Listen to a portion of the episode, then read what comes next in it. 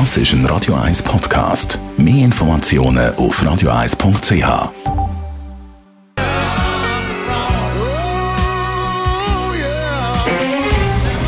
Der Finanztag auf Radio 1. Verstehen, was Menschen und den Markt bewegt. In Zusammenarbeit mit der Zürcher Privatbank Merki Baumann. www.merkibaumann.ch der Gerard Biasco ist bei mir. Wir schauen heute auf Italien. Es gibt ein Update in Sachen Italien. Was gibt es Neues? Ja, wir haben ja gesehen, dass die italienische Regierung ähm, das Budget eingereicht hat, vorgeschlagen hat. 2,4 Prozent, also ein Defizit von 2,4 BIP-Prozent in Prozent vom Bruttoinlandprodukt, ist natürlich eine grosse Enttäuschung für Finanzmärkte. Warum? Weil der Finanzminister, der Tria, hat ja eigentlich angekündigt, es werde nur 2 Prozent werden, das Budgetdefizit. Wie ist die Reaktion der Finanzmärkte? Sehr enttäuschend. Höhere Zinsen, höhere Obligationenrenditen und vor allem die italienische Aktienmärkte ist 5 Prozent runtergeht gegenüber dem Rest der europäischen Aktienmärkte. Die selber sind auch ein bisschen unter Druck gekommen.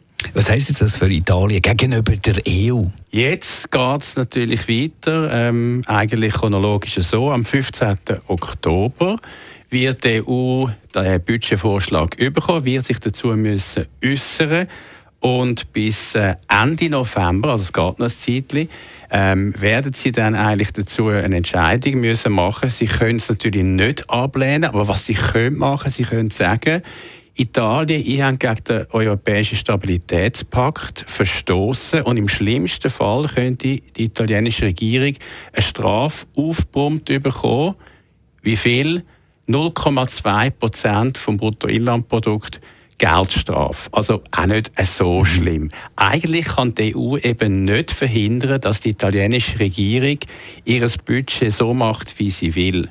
Und warum will sie es so machen? Sind halt die Wahlversprechen von diesen beiden Parteien, populistischen Parteien, die ja die Regierung gebildet haben Anfang März, nämlich ein Minimaleinkommen für die Ärmeren, Steuersenkungen für alle und nicht zuletzt eine Rückgängigmachung von der Pensionsreform. Der Monti hat ja damals das Pensionsalter erhöht, was sehr unpopulär ist. Das wollen sie rückgängig machen, das kostet natürlich alles Geld.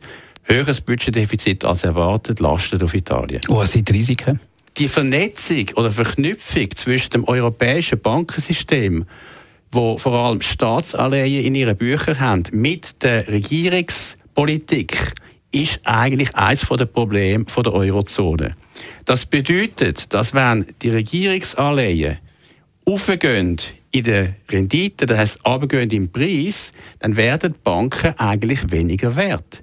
Und wenn europäische Banken und der ganze Finanzsektor, wenn Versicherungen auch noch dazu nehmen, wo ja der grösste Sektor in der Eurozone ist im Aktienmarkt, an Wert verliert, weil Staatsanleihen an Wert verlieren, dann die Eurozone-Aktien, nicht nur Bankaktien in Europa, schlechter laufen als die Weltaktien. Und das sehen wir seit Jahren.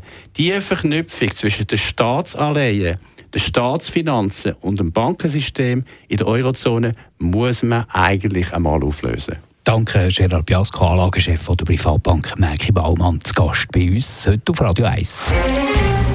Der Finanztag gibt es auch als Podcast auf radioeis.ch. Präsentiert von der Zürcher Privatbank Merki Baumann. www.merkibaumann.ch Das ist ein Radio 1 Podcast. Mehr Informationen auf radioeis.ch.